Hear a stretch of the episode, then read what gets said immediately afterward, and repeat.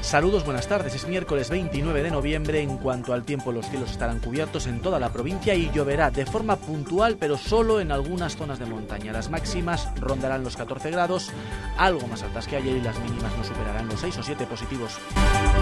Pese a las lluvias, la sequía sigue siendo un problema. Este es hoy nuestro asunto de portada.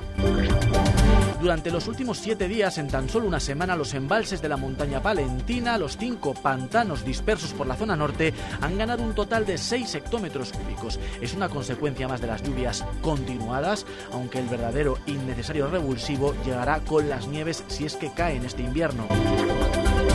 Y ojalá que sea así, porque aunque la situación es mejor que hace un año por estas fechas, hay una situación de falta de agua que se prolonga durante demasiado tiempo. El agua embalsada alcanza casi los 182 hectómetros cúbicos, casi el doble que a finales de noviembre de 2022, casi un 40% total de las reservas. Los profesionales del campo son los más preocupados por la situación de los embalses, ya que pueden condicionar el futuro de sus cultivos. Pero no podemos olvidar que los pantanos ofrecen otras oportunidades de aprovechamiento económico y precisamente Aguilar de Campo quiere apostar por su uso recreativo. Nacho Blanco nos lo ha contado la alcaldesa de Aguilar de Campo, María José Ortega.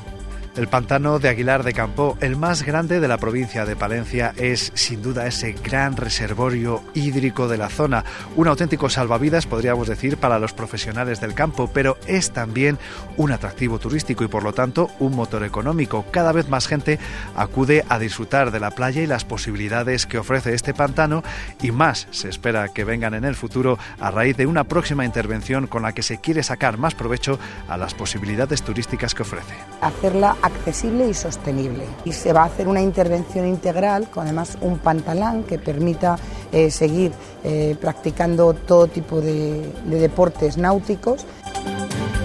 La Diputación Provincial dispondrá en 2024 del mayor presupuesto de la historia. La institución ha diseñado unas cuentas en las que se plasma un incremento en las inversiones y los servicios. Cuando se llevarán a aprobación, Cristina Pastor, mensajes de Ángeles Armisen, presidenta de la institución provincial. Será mañana cuando el Pleno de la Diputación lleve a aprobación el presupuesto del próximo año 2024, unas cuentas que superan los 100 millones de euros. Supone un incremento de más del 15% respecto al presupuesto del año anterior. Este año, como digo, con más de 100 millones, tenemos la responsabilidad de garantizar la igualdad de todos los palentinos y esa igualdad es sobre todo de servicios y de derechos desconvocada la concentración de esta mañana y la huelga programada en el sector sanitario y sociosanitario privado de Palencia. Todo gracias al acuerdo logrado entre la patronal y los sindicatos. Entre otras cosas han logrado el incremento del salario, así como el reconocimiento salarial por cada domingo trabajado que hasta el momento no contaban con ninguna retribución.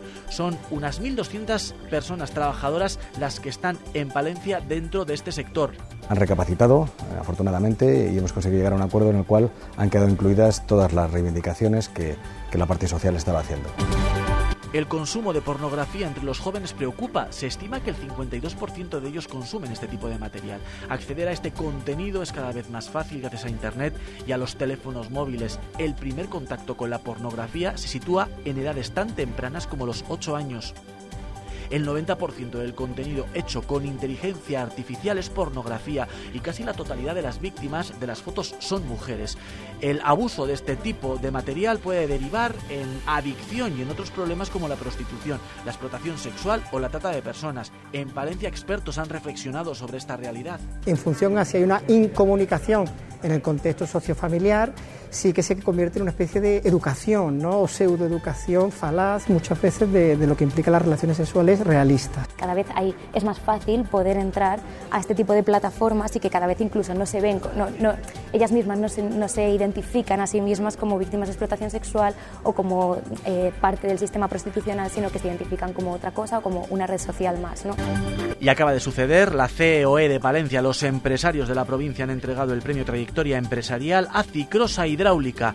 Primero en Valladolid y desde 2002 en Dueñas, la empresa vende a medio centenar de países, lo que supone 45% de facturación. Fabrica cilindros hidráulicos para múltiples aplicaciones.